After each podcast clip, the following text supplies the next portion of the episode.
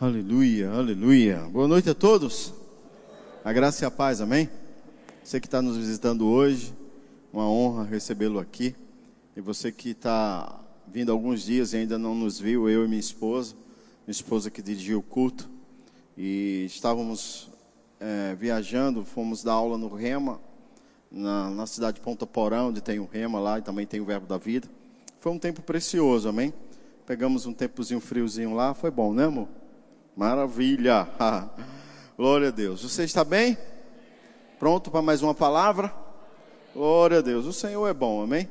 Eu queria que você possa é, começar a abrir sua Bíblia lá na carta de 1 Samuel, capítulo 7. 1 Samuel, capítulo 7. Enquanto você abre, eu quero estar orando com você, amém? Pai, em nome de Jesus, eu te rendo graças essa noite preciosa. Obrigado pelo teu Espírito sobre nós, nos instruindo nessa noite, para que possamos, Pai, avançar e crescer na totalidade do que você tem para nós. Eu creio em um tempo sobrenatural sobre nossas vidas, nos conduzindo a algo novo, a algo sobrenatural que temos que receber nessa noite. Assim eu creio e assim eu declaro. Olhos do entendimento aberto, espírito de sabedoria e revelação sobre nossas vidas, em nome de Jesus. Quem crê comigo diz amém. Quem abriu em 1 Samuel, 1 Samuel capítulo 7, eu quero que você entenda. 1 Samuel, 2 Samuel, 1 Reis, 2 Reis. São livros históricos. Meu Deus, meu celular está tocando. Perdoe, pessoal. Deixa eu ver aqui, rapidão, eu estou esperando algo. Sim. Rapaz, eu já tenho internet. Já. Obrigado. Tá. Valeu. Pessoal, vocês sabem, né? Eu, ninguém nunca me viu atender celular no culto. É que eu estava. Estou esperando uma ligação importante. Mas é. Alguém já ligou para você oferecendo plano de internet? Amém. Povo chato, né? Você está aí em 1 Samuel, capítulo 7. Vamos lá. 1 Samuel capítulo 7, a partir do verso 1, tem assim. Então vieram os homens de Kiriatá, Jearim, e levaram a arca do Senhor à casa de Abinadab, no outeiro, e consagraram Eleazar, o seu filho, para que guardassem a arca do Senhor. Vê que texto interessante, 1 Samuel capítulo 7, do verso 1 ao 2, ele está falando que uns homens trouxeram, né? Eita, de novo. Tá, me perdoem. Cara, eu estou no culto, desculpa, eu não vou poder te atender, mas depois. Tá, tá, fica tranquilo. No final do culto a gente conversa, tá bom? Valeu, valeu. Oh, valeu, cara, obrigado. Valeu mesmo. Esses dois livros são maravilhosos. Valeu, valeu, Daniel. Bom demais. Glória a Deus. É, depois, esses dois livros, irmãos, são bons demais. Depois eu falo deles para você, amém? Você está bem? Vamos voltar aqui, tá? Que coisa, né? Você está aí em 1 Samuel? Vai agora para 2 Samuel. Vamos lá, 2 Samuel. Capítulo 6 de 2 Samuel, a partir do verso 1. 1 Samuel capítulo 7, a gente viu que alguns homens levaram a arca né, à casa de Abinadab e a gente viu que um dos filhos dele foi consagrado para tomar conta da arca, né? Você, a gente acabou de ler isso. Quem leu comigo? Glória a Deus. Vamos ver aqui 2 Samuel capítulo 6. Se passaram 20 anos, irmãos, daquele processo até esse processo aqui, do capítulo 6 de 2 Samuel. 20 anos, preste atenção o que é 20 anos, né? Muito tempo. Diz assim: tornou Davi a juntar todos os escolhidos de Israel, em número de 30 mil, dispôs-se e, com todo o povo que tinha conseguido, partiu para Baalá de Judá, para levarem de lá para, para, para cima a arca de Deus, sobre a qual se invoca o seu nome, o nome do Senhor dos Exércitos, que se assenta acima dos querubins puseram a arca de Deus num carro novo e a levaram da casa de Abinadab, que estava no outeiro. E Uza e Aiô, filhos de Abinadab, guiavam o carro novo. Vamos voltar novamente para 1 Samuel capítulo 1. Guarda esses dois nomes aqui, Usa e Aiô. Volta lá para 1 Samuel capítulo 7. Vamos ver lá, 1 Samuel capítulo 7.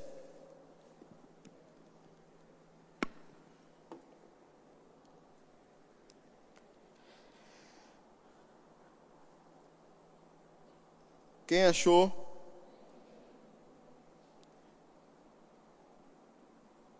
Vamos lá. Então vieram os homens de Kiriatá, Jearim, e levaram a arca do Senhor à casa de Aminadab, outeiro, e consagraram Eleazar, seu filho. Preste atenção. Consagraram Eleazar, seu filho. Mas aqui, já volta lá para 2 Samuel, capítulo 6. Aqui fala que outros filhos de Abinadab, não o que está citado lá em 1 Samuel, capítulo 7, mas aqui cita Usa e Aiô. Aqui falam de outros dois homens que estavam lá. Mas espera aí, se Deus tinha separado aquele filho de Abinadab para consagrar, para tomar conta da arca, quem deveria estar aqui nesse ofício consagrado? Não era Pataúza e Aiô aí. Eles não foram os homens que foram levantados, o homem que foi levantado para tomar conta da arca. E eu acho interessante que isso aqui fala de algo interessante que eu quero ministrar nessa noite. É, esse livro aqui, ó, A Recompensa da Honra e o Temor do Senhor, ele vai falar sobre o assunto que eu quero tratar nessa noite. Primeiramente, quem está aqui desde que eu cheguei em Sinop? Quem já teve mais de 10 cultos comigo? Quem já viu eu atender celular no culto? Você achou estranho isso? Que bom.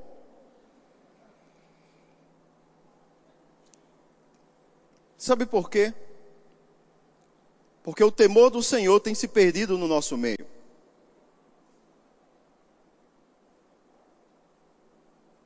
A gente vê aqui nessa história, eu não quero continuar lendo ela porque ela é um pouco extensa e eu vou estar tá, vou tá narrando ela para você.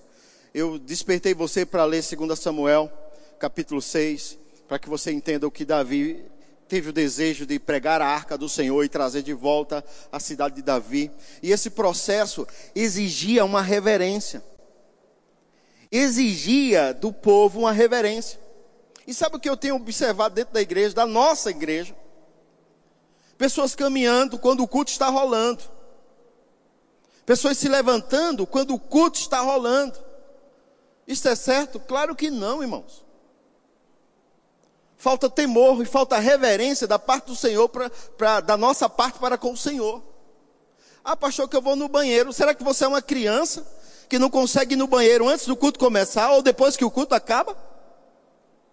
Somos acaso do berçário, ah, do berçário não, desculpa. Somos acaso do departamento infantil, que não aguentamos segurar antes que o culto acabe? Será que estamos tão viciados em porcaria, desculpa eu usar essa expressão ministrando, em porcaria de celular que não conseguimos colocar ele no modo avião dentro do tempo de duas horas do culto? Para estarmos olhando mensagem atendendo coisas. Irmãos, existe uma liturgia no culto, existe pessoas que elas vão estar se movendo, porque elas estão trabalhando. Você vai ver os, as, os meninos da mídia se movendo, tirando foto, fazendo uma coisa. Eles estão servindo ao Senhor com o seu trabalho. E se faz necessário que eles se levantem e vão sim tirar a foto, fazer uma coisa, fazer outra. Você vai ver diáconos na porta, você vai ver diáconos no trânsito. Mas se você é diácono, se você é da mídia e não está escalado nesse dia, o seu lugar não é se movendo dentro da igreja, é sentado para receber da parte do Senhor. Mas às vezes, sabe o que estamos fazendo? Tratando o culto e as coisas de Deus como comum. 20 anos se passaram. E provavelmente Usa e Aior, por ver a arca de Deus 20 anos na sua casa, a considerou como comum. Era tão comum que o homem que estava responsável para guiar a arca não estava lá. Às vezes estamos tratando tão comum o serviço ao Senhor que não olhamos nem a nossa escala quando estamos em alguma delas. A tia está lá no departamento infantil, lembrou: ah, hoje sou eu. Olha, não dá para ir. Ana, você pode ir, por favor, é, é, me substituir. Eu esqueci que era eu hoje. Quando lembra, quando não, a Ana tem que substituir de última hora, ou ela sofre a consequência de não estar no culto para estar tá lá substituindo a tia. Isso acontece no trânsito, isso acontece no diaconato, isso acontece no louvor. Porque estamos considerando comum coisas que não é para ser consideradas comum, irmãos. Não tenha como comum o culto da sua igreja, porque não é. Porque na hora que você considerar ele como comum, você perde o melhor que ele tem para você.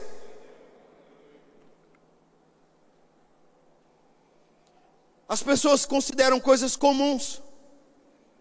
E ficam dizendo, ah, a igreja não tem poder, a igreja não acontece mais nada. Como Deus se move em meio de um povo que considera coisas santas comuns? Se você abrir sua Bíblia no livro de Mateus, você vai ver uma história interessante, não vamos abrir lá. Mas fala que Jesus operou grandes coisas e chegou em sua cidade. E a Bíblia diz que ele começou a ministrar e as pessoas disseram: Que sabedoria é essa? Que poder é esse que esse menino está operando? O pai e a mãe dele não estão no nosso meio. A mãe dele não é Maria. Ele não é irmão de João, de Judas, de Tiago. Os irmãos deles não estão entre nós. Como é que agora esse menino que a gente viu crescer aqui, estou parafraseando, agora está operando nisso aí? É de casa.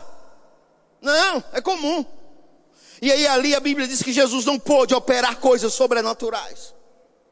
Não porque ele não tivesse a capacidade de Deus para o fazer. Não porque eles não o vissem, eles viram, irmãos. E eu vou dizer a você, se você está conosco aqui há cinco anos, você já viu muitas manifestações desse culto. Você já reprovou de muitas coisas. Você já viu restauração na sua família. Você já viu cura. Você já foi curado. Você já prosperou. Você já viveu muitas coisas. Mas hoje está com a vida estagnada. Porque está considerando sua igreja comum.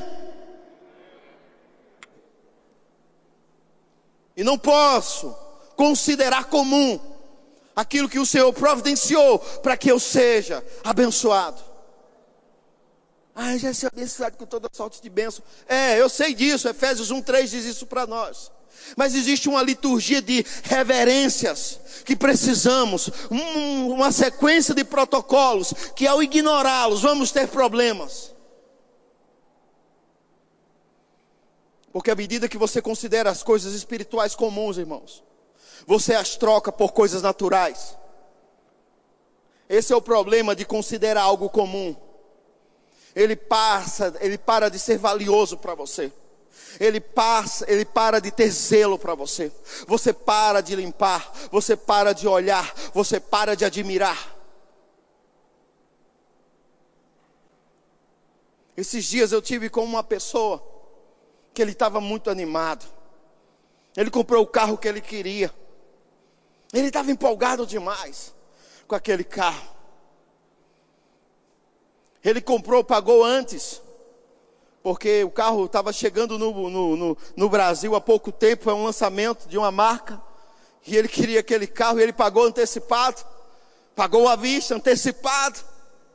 E quando o carro chegou e ficou aquele zelo com o carro e aquele cuidado, e ele me chamou, disse, pastor, venha ver. E eu fui lá olhar o carro, e o carro realmente é muito lindo. E ele estava lá animado, e ele fazia o teto solar do carro vir para frente e para trás. Ele mexia no painel do carro, ele estava admirando as rodas do carro, ele estava admirando, ele botou o ar do carro para aquecer onde eu estava. Ele botou o ar, é um banco, ele aquece os bancos individualmente, e ele começou a se animar com aquele carro.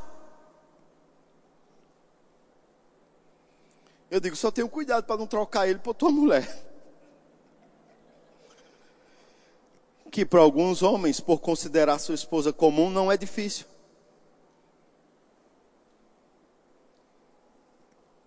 Porque quando você considera algo comum, ela perde o valor para você. E aí qualquer coisa se torna mais valiosa que aquilo. Quando o culto da tua igreja é comum. Ah, hoje eu vou para o culto que eu não tenho nada para fazer. Mas se alguém ligar, olha, tem uma, um churrasco, olha, tem... aí a gente vai. Porque afinal de contas o culto é comum. Eu posso ir outro dia. eu posso ir qualquer dia. Eu estou considerando comum coisas que o Senhor santificou. Eu olhei para aquele rapaz e eu vi o zelo dele pelo um, um veículo. Mas eu sei, irmãos, eu já tive carro zero. Ah, pastor, nunca tive. Creia em Deus e Deus vai te dar um carro zero. E sabe o que vai acontecer? Se você tiver criança pequena, você vai ter que fazer uma escolha, ou a criança ou o carro. Aí chega uma hora que aquele carro, ele para de ser comum, para de ser especial para você. Ele virou um carro comum. E aí o teu filho pode lavar ele com o lado errado da bucha e arranhar ele todinho, que você não vai matar a criança por causa disso. Teu filho pode jogar um dardo de, de desses de brinquedo de vi, e quebrar o vidro do carro, que você também não vai matá-lo por isso. Sua esposa pode sair com ele e arrancar o para-choque nos, nos, nos tocos, que você também não vai ligar com isso. Porque aquele carro ele deixou de ser especial para você, porque já está há um bom tempo na sua mão. E agora ele é um carro comum. Ele perdeu o cheiro de zero para você. Até com o cheiro de zero você já se acostumou, porque alguém que chega depois de uns dias diz: Eita, esse carro é novo, cheiro de zero. Nem isso você está sentindo mais, porque é comum. E nós precisamos olhar as histórias bíblicas, olhar o que Deus deixou registrado para nós, para que não consideremos coisas que não é para ser considerada comum como comum. Nunca um culto ao Senhor vai ser comum. Nunca o culto da tua igreja pode ser comum para você. Nunca a tua reverência, a palavra, as coisas do Senhor pode ser comum. Mas quando elas são comuns, irmãos, a gente tanto faz, a gente atende telefone na hora do culto, a gente está mandando mensagem na hora do culto, a gente está é, se movendo nas redes sociais na hora do culto. Sabe por quê? Porque é comum. É comum. Mas aí quando precisa de algo sobrenatural que depende do, do, da, do, da, da, reverência, que depende da, do relacionamento mais íntimo, não recebemos. Por quê? Porque algumas coisas não estão no comum. Estão na honra e na reverência. Algumas coisas para mim e para você, irmãos, não estão no comum. Estão na honra e na reverência. E esses homens, a continuação da história, a Bíblia diz que a arca, os bois tropeçaram, e um deles foi colocar a mão na arca para a arca não cair. E ele foi fulminado, e aquilo trouxe um temor a Davi e a todos os sacerdotes, e a todo o povo que estava ali.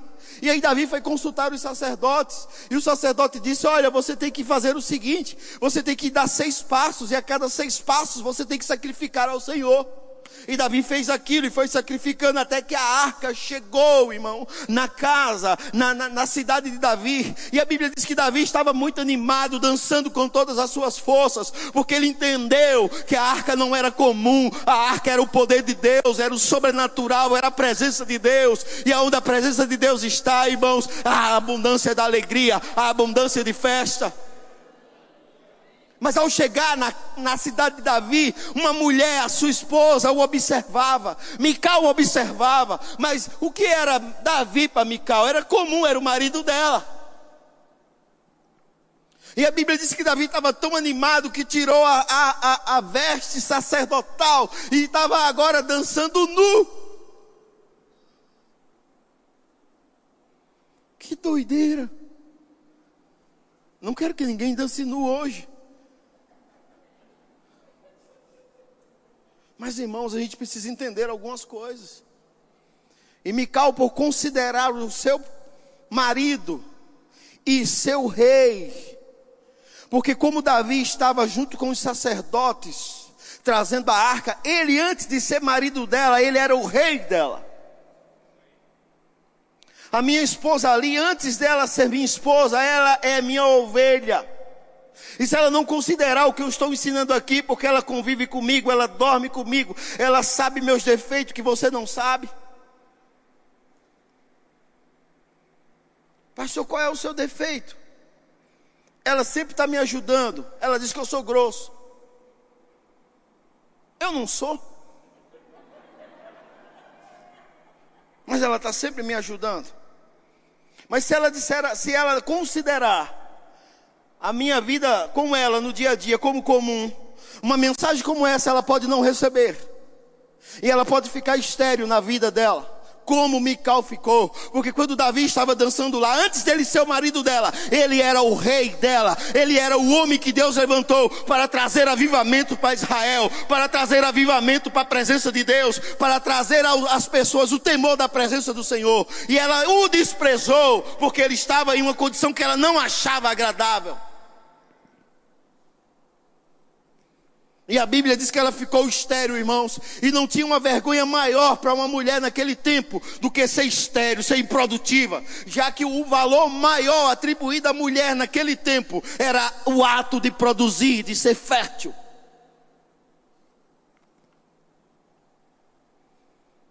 E aí, sabe o que eu vejo?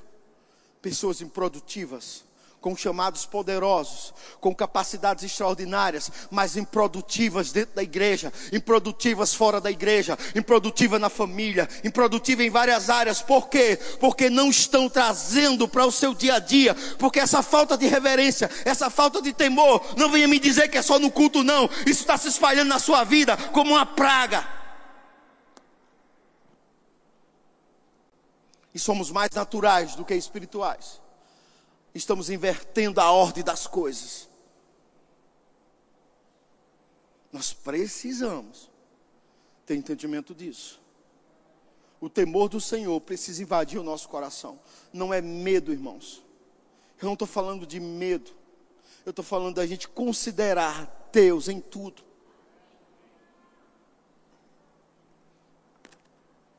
E se você quer achar que não funciona assim, fique à vontade.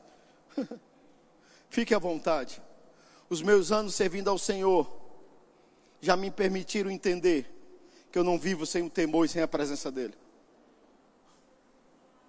Os meus anos servindo ao Senhor já me fizeram entender algumas coisas. Sabe por quê? Porque quando eu nasci de novo, meu filho hoje, que me auxilia no pastoreio, pastoreando jovens, tinha oito meses de idade. Eu comecei a ler um livro que tinha ali na livraria. Comecei a ler ele essa semana, ontem, na verdade, já li uma boa parte dele, como Flechas, do Luciano Subirá.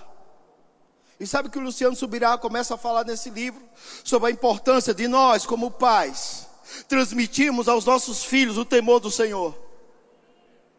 E ao ler o livro, irmão, meus olhos encheu de lágrimas, sabe por quê? Porque eu tive muitas oportunidades de não transmitir isso para os meus filhos. Mas eu decidi pagar um preço de ensinar a eles o temor do Senhor.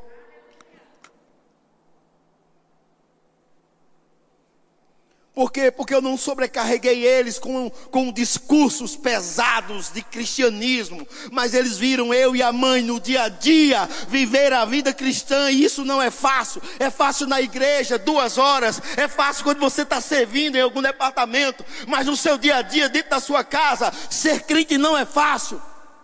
Mas é possível, e nós não estamos querendo um evangelho de facilidade, porque Deus nos deu um evangelho de possibilidades, irmãos. Aqueles que querem evangelho de facilidades, não querem compromisso, não querem pagar o preço, mas aqueles que querem evangelho de possibilidades, pagam qualquer preço para ver a manifestação das boas novas do Senhor em sua vida. Eu vou te dizer, irmãos, não, não venha me dizer que eu não sei o que é cada fase de criança, não. Porque eu sei o que é.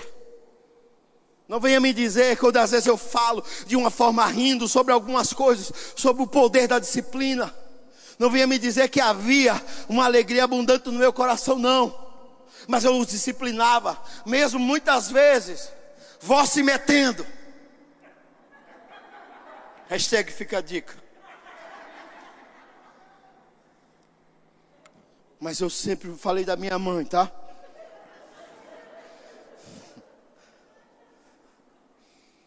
Sabe por quê? Porque eu quero que os, eu quero que os meus filhos vivam longos dias sobre a terra.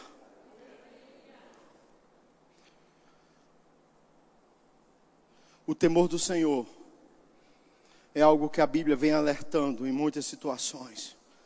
A Bíblia diz que uma geração se levantou quando Josué assumiu o governo do povo de Israel no lugar de Moisés. A Bíblia diz que uma geração se levantou que não conhecia ao Senhor, porque os seus pais não ensinaram. Quem aqui lembra da história do rei Ezequias? Talvez esse seja o seu problema, irmão. Você não conhece nada da Bíblia. E aí, sabe o que acontece? Tem coisas que a Bíblia está respondendo, mas você está indo no Google para saber o que psicólogo fulano diz. se, se o que psicólogo famoso diz é verdade, isso é benção, mas precisa estar em linha com a palavra. Se não tiver, é só enchimento de linguiça e desculpa os psicólogos de plantão e o que Freud ensinou. Fora isso, irmãos, eu fico com a palavra. Glória a Deus pelos psicólogos, pelos psiquiatras, num tempo de hoje, onde uma geração, desculpe eu usar essa expressão, mas não tenho outra para usar, fraca, e eu não estou dizendo que você não vai ter uma depressão, isso é, é, algo que é real. A Bíblia apresenta alguns homens que sofreram com isso. Eu não estou dizendo que isso é que você é simplesmente fraco. Mas, irmão, se apegar a isso, sem considerar os princípios da palavra em primeiro lugar, aí é onde está a fraqueza porque não é errado buscar a ajuda de um profissional dessa área, como não é errado buscar a ajuda de um médico, de um cardiologista, de um ortopedista, sei lá qual médico que de alguma forma você tenha necessidade, essas coisas não são erradas. Agora é errado, irmãos, é buscar essas coisas em primeiro lugar. Mas vamos voltar lá para o rei Ezequias. Você vai lembrar dele quando eu falar a história dele. A Bíblia diz que ele adoeceu de uma doença mortal. E o profeta foi lá na casa dele e disse: Olha, você vai morrer. Você precisa pôr sua casa em ordem porque você vai morrer. E o profeta foi embora. E aí a Bíblia diz que Ezequias conversou com Deus e disse: Senhor, eu tenho te servido. Eu tenho sido íntegro diante da tua presença. Eu tenho feito as coisas corretas. Eu preciso que você me responda. Aí o profeta volta e diz: Olha, o Senhor te concedeu mais 15 anos de vida. Só que havia um problema na casa de Ezequias. Ele não consertou aquilo, irmãos. Se passaram os anos, e aí uma, uma, uma, um povo inimigo mandou um mensageiro ao reinado de Ezequias para saber o que, que Ezequias tinha. E a Bíblia diz que Ezequias saiu, mostrou os tesouros da casa do, do trono, mostrou os tesouros da casa real, mostrou os limites do seu reino, mostrou todas sua, suas armas, mostrou tudo da sua casa. Aquele homem que se fez de paz. E aí, quando o profeta ficou sabendo disso, foi falar com Ezequias: disse, Quem é esse povo que veio aí visitar você? Ah, é o povo tal o que foi que você falou com ele? Ah, eu mostrei tudo, tudo eu mostrei. Aí Ezequiel disse: Por que você fez isso? Eu vou te dizer uma verdade. Todos os seus tesouros serão tirados. Todos os seus tesouros serão tirados. O seu reinado não vai promulgar por meio dos seus filhos. Seus filhos serão levados como escravos e serão eunucos servindo aos deuses deles. Aí Ezequias diz assim: sim, mas e comigo? O que, é que vai acontecer? Não, com você não vai acontecer nada, não. Isso é para a sua geração. Aí ele diz: que palavra boa, aleluia, glória a Deus. Irmãos, como um homem não está preocupado com sua geração, com seus filhos? Como você não está preocupado com o temor do Senhor, se você tem criança que tem que ensinar a ela o temor do Senhor, para ela não se perder, para ela não ir para o mundo? Que muitas vezes nós temos que transmitir o temor do Senhor aos nossos filhos, por meio de um puxão de orelha sim, por meio de uma surra sim, por meio de muitas vezes, quando eu falo uma surra, não falo de espancar, irmãos, eu estou falando de uma disciplina bíblica. Mas Ezequias ficou alegre, sabe por quê? Porque aquela perca não era para ele, era para os filhos. Ele não estava nem aí para a geração futura. Ele não estava nem, irmãos, como ele, como alguém diz que vai castrar os teus filhos para eles não terem filho e você se alegra com isso. Diz que ainda é uma palavra boa do Senhor. mas estamos vivendo dentro de casa. Vou usar essa expressão, não se escandalize, castrando os nossos filhos. Porque quando não somos exemplos dentro de casa, estamos castrando os nossos filhos de viver frutos do Senhor. E onde o Senhor diz que você vai ver os filhos, os seus filhos prosperando, isso não acontece, sabe por quê? Porque você não temeu ao Senhor como deveria.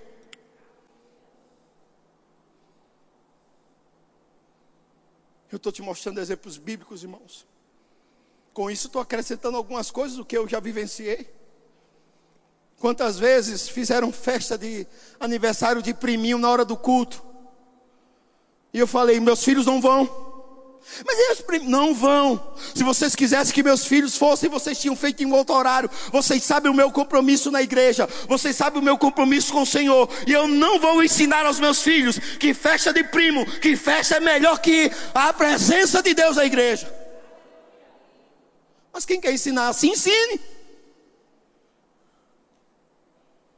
Mas eu não vou ver os meus filhos castrados espiritualmente.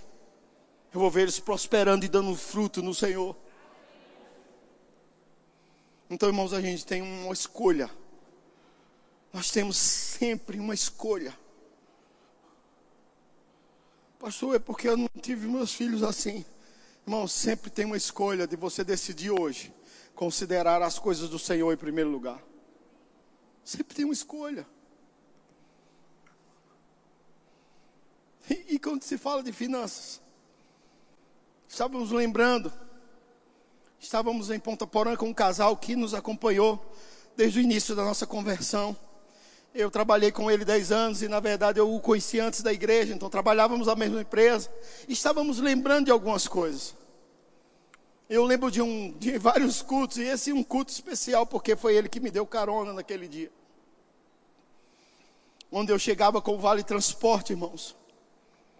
O Vale Transporte. Eu, Célia, A Ellen ainda não tinha chegado naquele período, naquele tempo, mas tinha o Guilherme pequeno. Recém-nascido, que eu digo, já tinha oito, nove meses. Célia grávida.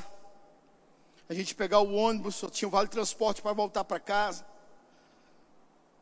E aí o Senhor falar ao meu coração, desse vale transporte. Eu te faço uma pergunta, em que um vale transporte acrescenta na oferta de uma igreja, irmão? Para para pensar sobre isso.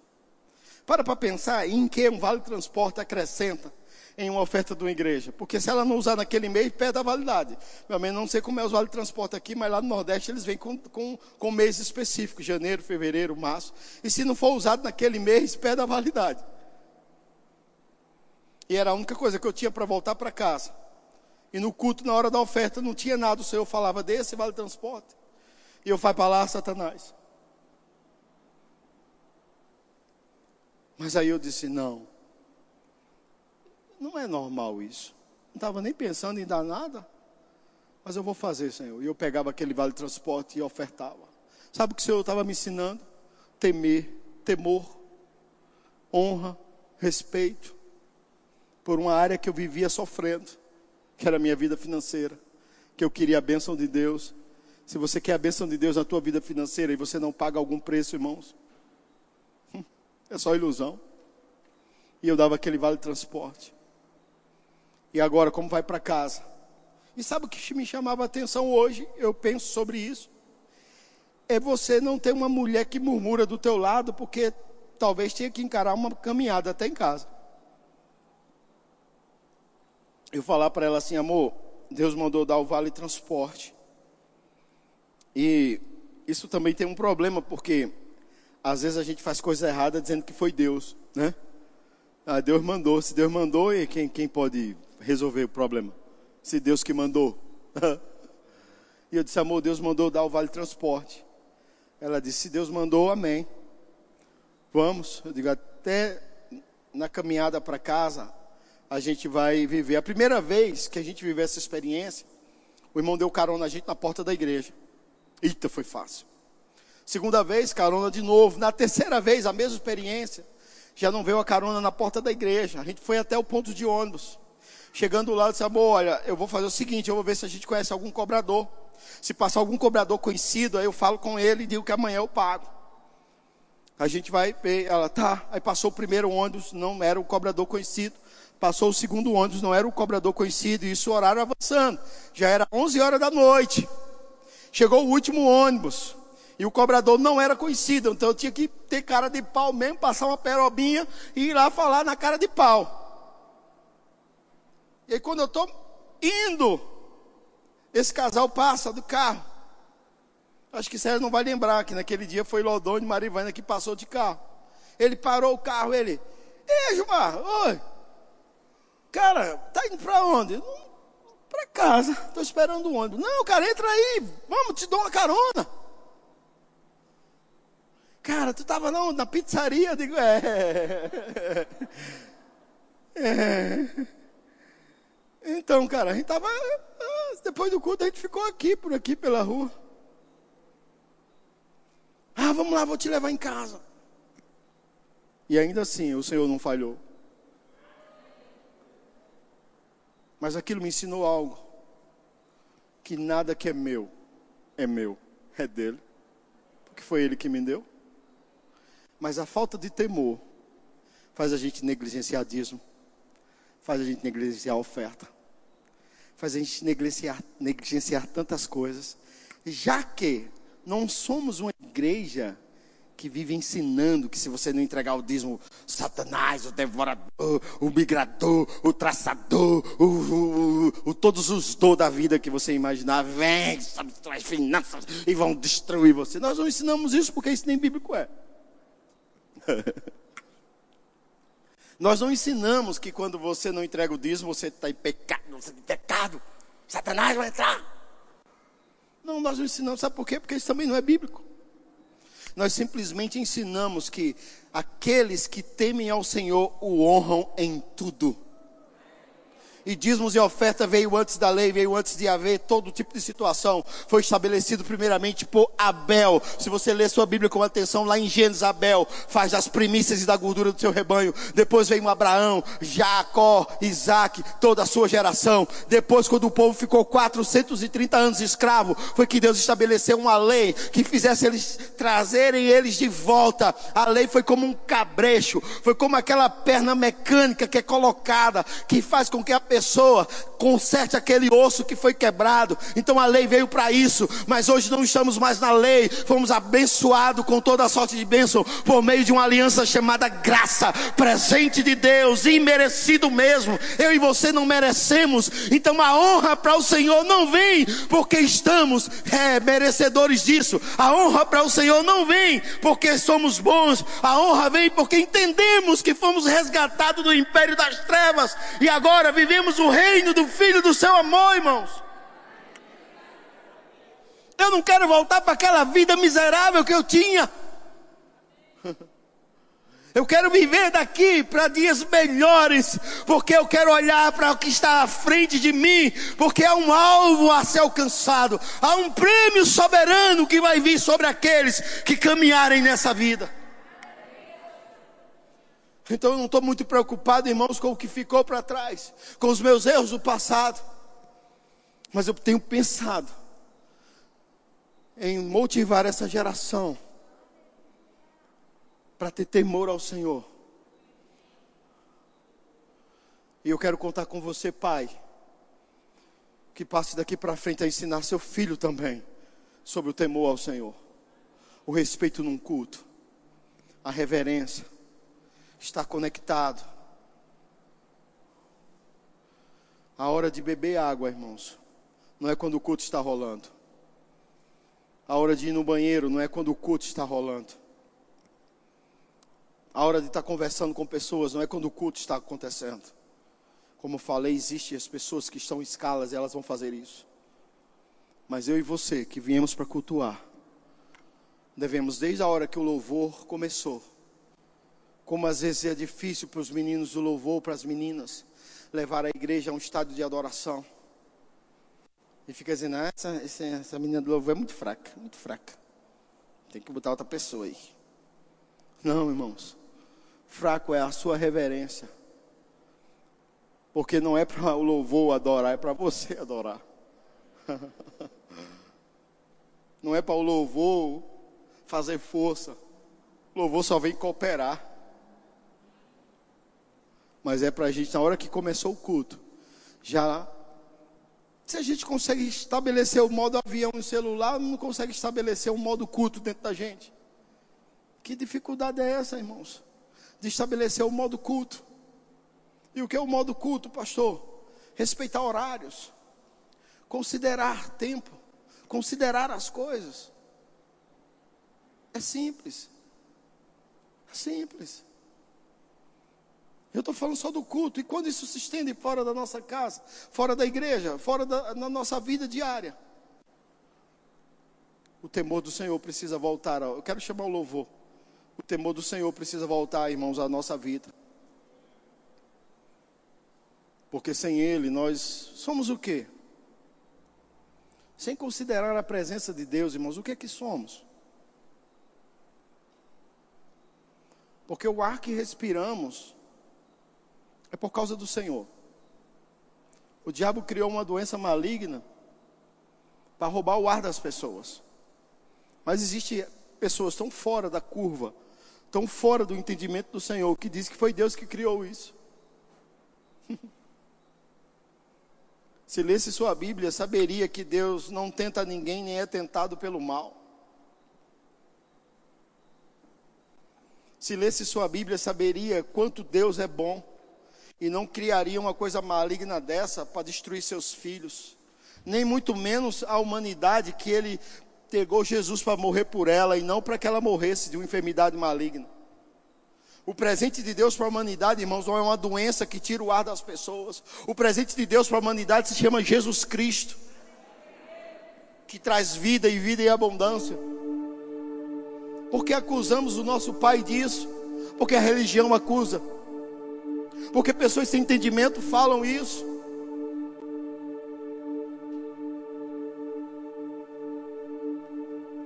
Precisamos entender essas verdades e considerar o tempo sobrenatural que está diante de nós.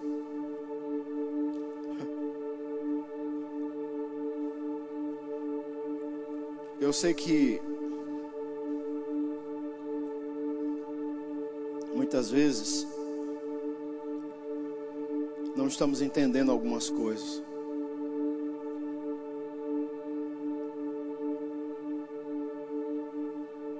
Mas isso tem se aplicado a tudo.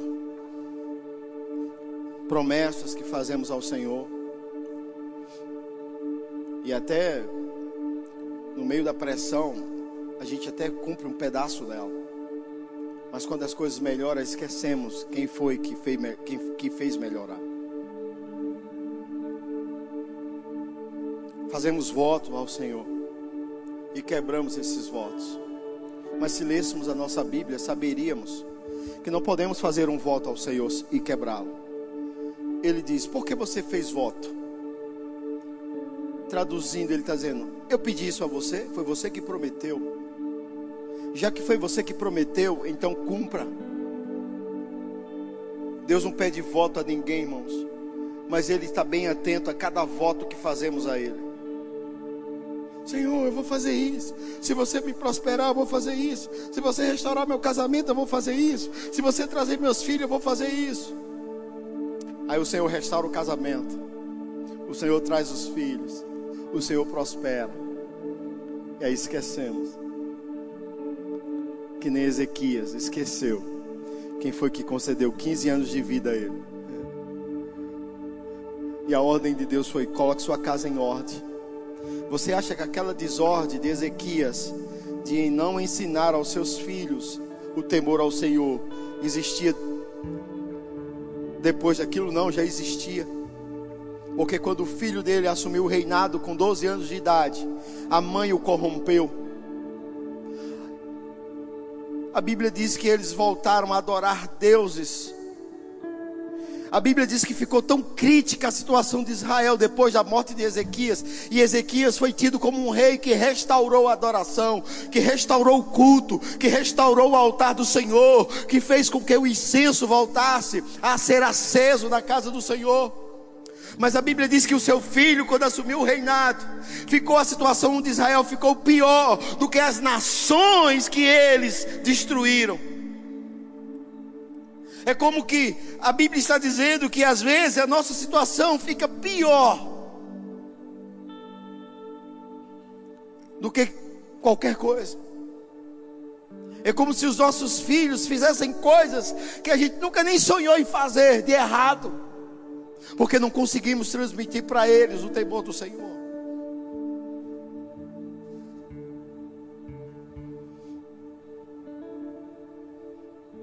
Veja a seriedade disso. Pedimos que os nossos filhos leiam a Bíblia, mas não estamos lendo em casa para eles verem.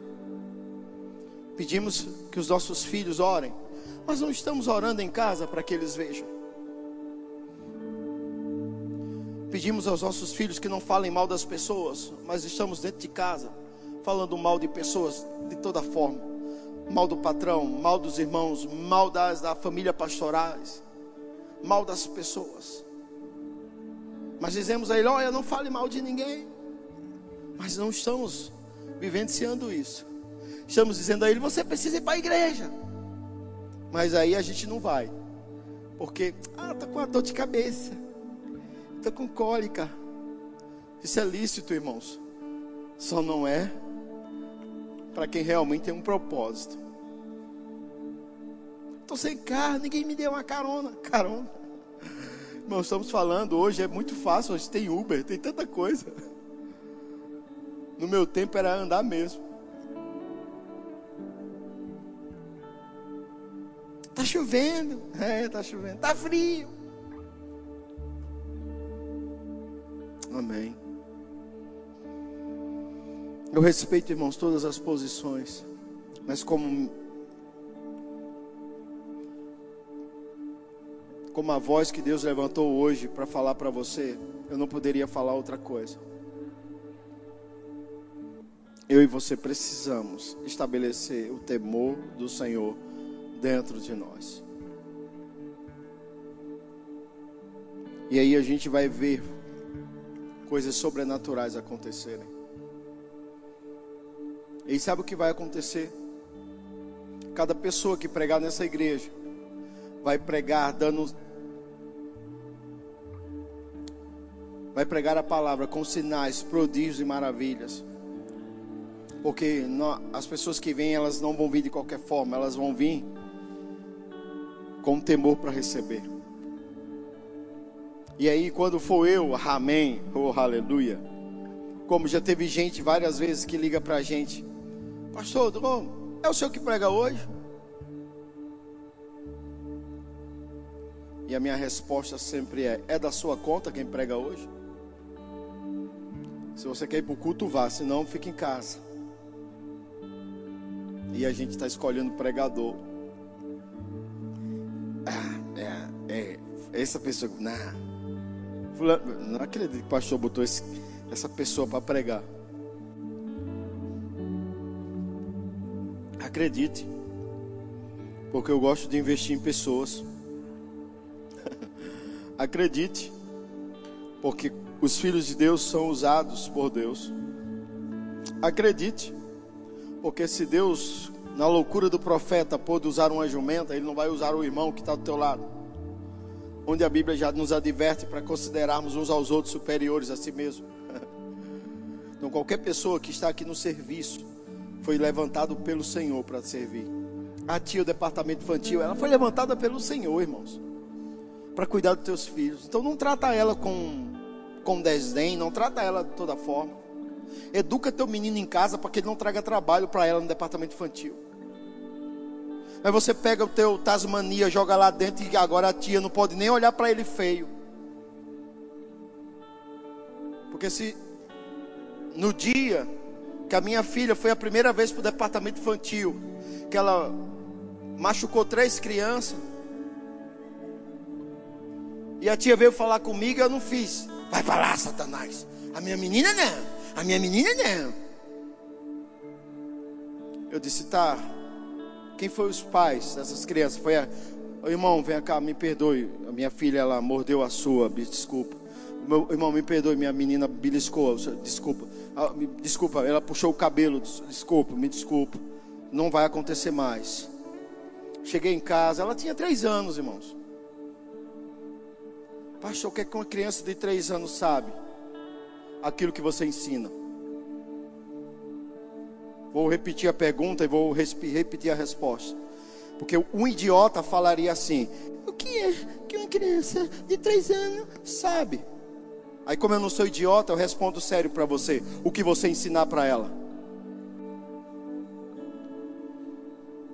Abri a Bíblia, Efésios 6:1. Algum pai aqui consegue citar Efésios 6:1? Ah. Vós, filhos, sede obediente ao Senhor. E aos vossos pais, porque isso é justo. É o primeiro mandamento com promessa para que te vá bem todos os dias da tua vida. Eu abri Efésios 6:1 para uma criança de três anos, viu? E disse: olha, filhinha, Efésios 6:1 está dizendo que você tem que ser obediente. Eu e sua mãe falamos para você não beliscar, para você não morder, para você não puxar o cabelo de ninguém. Mas assim mesmo você fez. Então o papai vai dar umas chineladazinhas em você, para que você entenda que você não pode fazer isso com criança nenhuma. Irmãos, eu louvo a Deus pelo temperamento da minha filha. É um temperamento forte, que não aceita julgo, que não aceita opressão. Isso é bom demais. Eu sei que alguém que casar com ela não vai mandar nela no sentido de oprimir ela, não. Ela vai se submeter a ele por causa da palavra. Eu sei que a minha, a minha filha vai se submeter ao esposo por causa da palavra. Mas no dia que ele oprimir ela, ela vai ser a primeira a se levantar e dizer para ele que não é daquele jeito, não. E se ele ousar tocar a mão nela, se ela não cortar, eu corto. Como ele tem duas mãos, eu corto uma, a Célia corta a outra. Resolvido. Não estou espantando os namorados dela, tá? Só estou dando uma dica. Mas ela é assim desde pequena, forte, determinada. Aquilo que quer, ninguém tira da cabeça dela, ela vai e faz. Eu briguei com ela, eu disse, guarda esse violão velho aí. Ela nem me deu ouvido. Ela pegou as linhas de pesca que eu tinha e ela botou corda naqueles violão e começou a tirar música. Mas eu nem sabia que ela tinha aptidão para música. Mas ela não me deu ouvido quando eu mandei ela largar aquele violão velho que estava lá batendo. Bang, bang, bang, bang. Para com isso aí, menina. Mas ela era determinada e ela é. Mas ela tinha três anos quando eu disse a ela: Você vai voltar para a sala de departamento infantil e você não vai mais mexer com criança nenhuma. E eu peguei uma chinela e dei três chineladas, que ela tinha umas coxinhas grossas assim.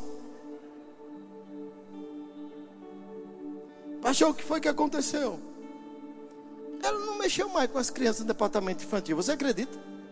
Uma criança de três anos, como é que ela sabe de um negócio desse?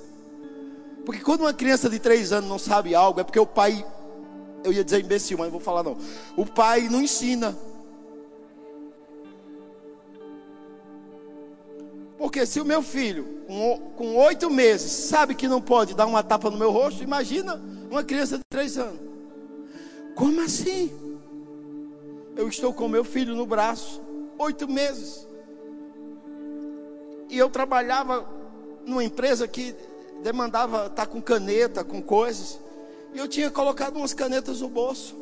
E ele queria pegar uma caneta daquela. Eu te faço uma pergunta, irmão: é lícito você, com uma criança no braço de oito meses, você deixar ela estar tá com a caneta na mão?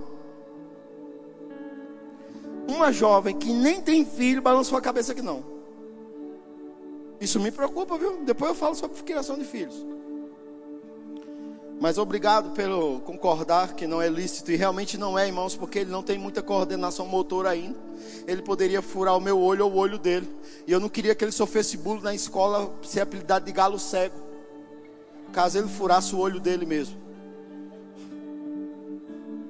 Porque criança é terrível, criança ela vai apelidar. Se ela pega uma criança com algum problema, ela vai apelidar.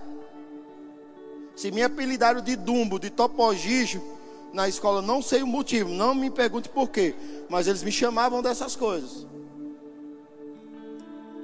Então eu não queria ele sofrendo bullying na escola, ser apelidado de galo cego, porque com oito meses eu, um pai imbecil, idiota, deixei ele ficar com a caneta e furou o próprio olho. Então eu tomei a caneta dele. Ele também vem de uma genética meio brava, né? Tacou uma tapa no meu rosto. Já viu um negócio desse? Como pode uma criança de oito meses bater no rosto do pai? Não, naquele dia eu vi que eu precisava de um psicólogo. Não, eu vou fazer um tratamento. Não, não. Quem eu vou ligar? Eu vou ligar para o psicólogo. Pastor, eu acho que meu filho tem um problema, pastor. Por quê? Acho que tem algum tipo de demônio na mão dele. Ele bateu no meu rosto. O que é que eu faço, pastor? Ah, não, a gente não liga para o pastor. A gente liga para o psicólogo. Ô, psicólogo, eu estou mal porque meu filho não me ama. Ele bateu em mim, cuspiu na minha cara, disse que eu era uma cachorra. O que, que eu faço? Psicólogo sábio vai dizer: Mãe, toma vergonha na cara, pratica a palavra. Mas alguns vão dizer: Não, você vai precisar de umas 10 terapias familiar. Mais ou menos. Não, parece que eu tirei o dia para falar mal do psicólogo. Não é isso. Não quero.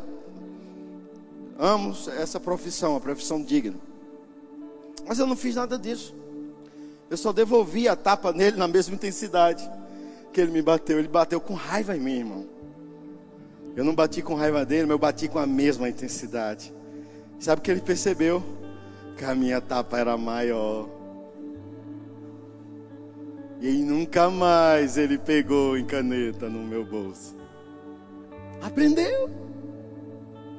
É um monstro. Uma pessoa que está aqui hoje disse que eu era um monstro. Não vou dizer quem foi. Está por trás da minha esposa. Hashtag fica a dica. Vai voltar daqui uns dias, hashtag fica a dica. Eu gosto da minha sogra, irmão. Você não sabe o quanto. Por isso que eu brinco com ela. E amo, Zé. Só uma princesa de Deus. Aleluia. Ficou gata com esse cabelo hoje, hein? Passaram a tarde todinha, irmão, mexendo no cabelo da bichinha.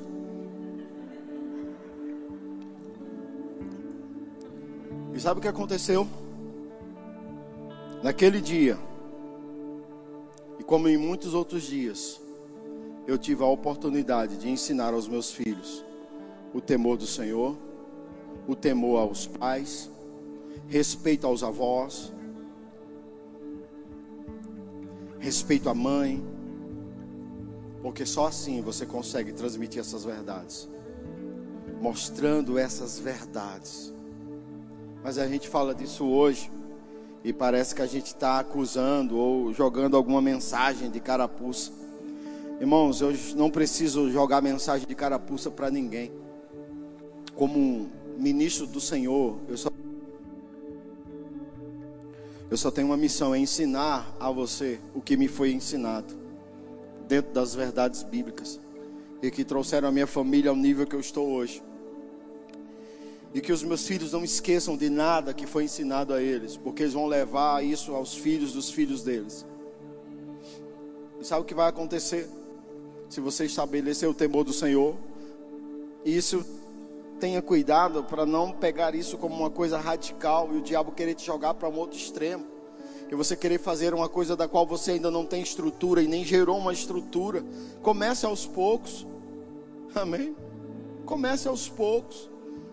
Botando os limites aos poucos para você e para sua família. Trazendo ao temor do Senhor aos poucos. Para que você não vá para um lado extremo e tenha uma consequência. E Deus não quer isso. Deus é um Deus de equilíbrio. Mas comece a estabelecer para você mesmo o temor do Senhor, para que você possa viver longos dias sobre a terra. Amém? Amém ou é de mim?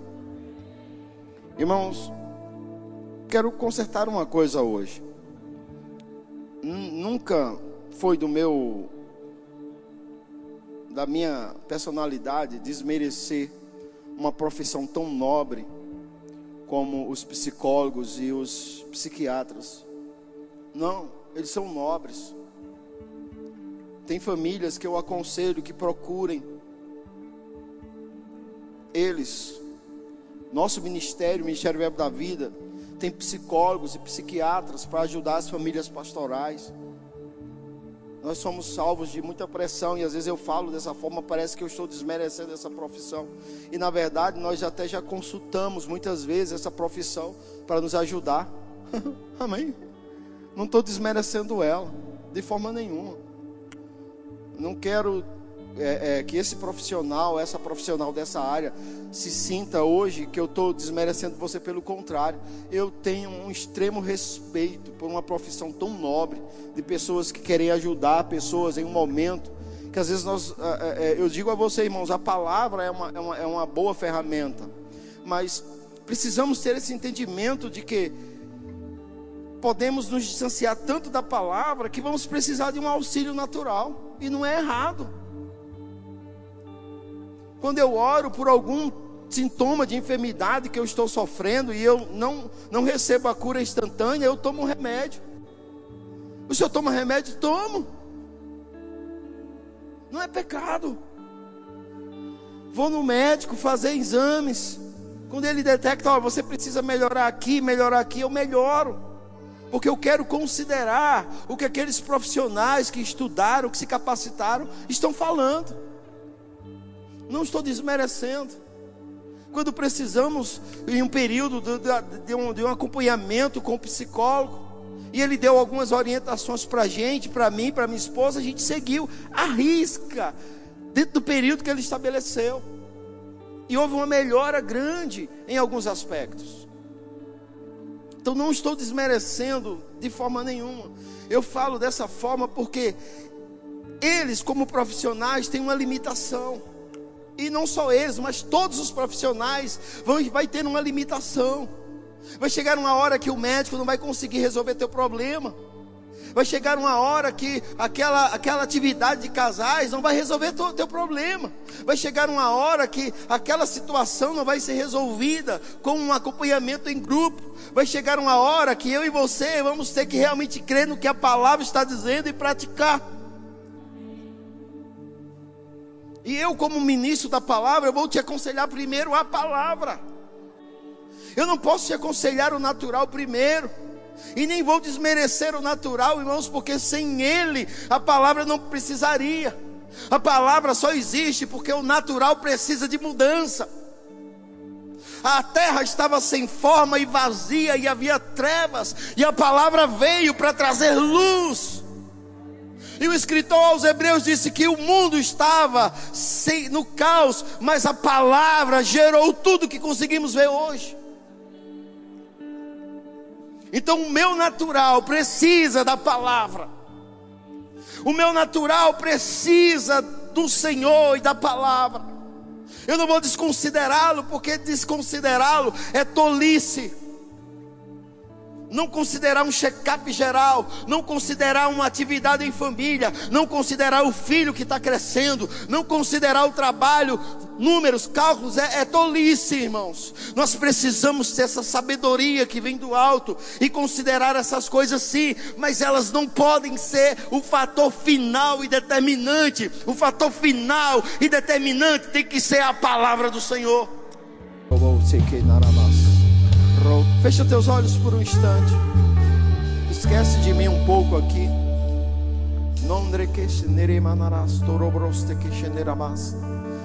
O Espírito do Senhor está na sua vida e não está à toa. Ele ungiu você com um propósito. Não foi à toa que o Espírito do Senhor ungiu você. Eu sei que tem sido tempos de pressões, tempos de grandes pressões. Ah, mas eu vou te dizer algo. não vou falar palavras bonitas para você, porque você não precisa disso. Eu só vou te falar que esse tempo que você está considerando de grandes pressões, tem um favor e uma graça de Deus sobrenatural para sustentar você. Você não vai quebrar, você não vai desistir, porque se tivesse que fazer, já tinha feito há muito tempo atrás. Não deixe o diabo dizer para você que você não pode. Não deixe o diabo dizer para você que você tem que fazer o que as pessoas, é, é, inspiradas por eles, estão fazendo. Não, você não precisa fazer o que Judas fez.